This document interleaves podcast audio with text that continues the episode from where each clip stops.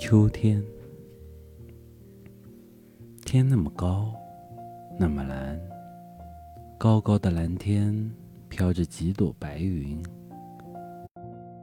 蓝天下是一眼望不到边的稻田，稻子熟了，黄澄澄的，像铺了一地的金子。稻田旁边有一个池塘，池塘的边上有棵梧桐树。一片一片的黄叶从树上落下来，有的落到水里，小鱼游过去，藏在底下，它当做伞；有的落在岸边，蚂蚁爬上去，来回跑着，把它当做了运动场。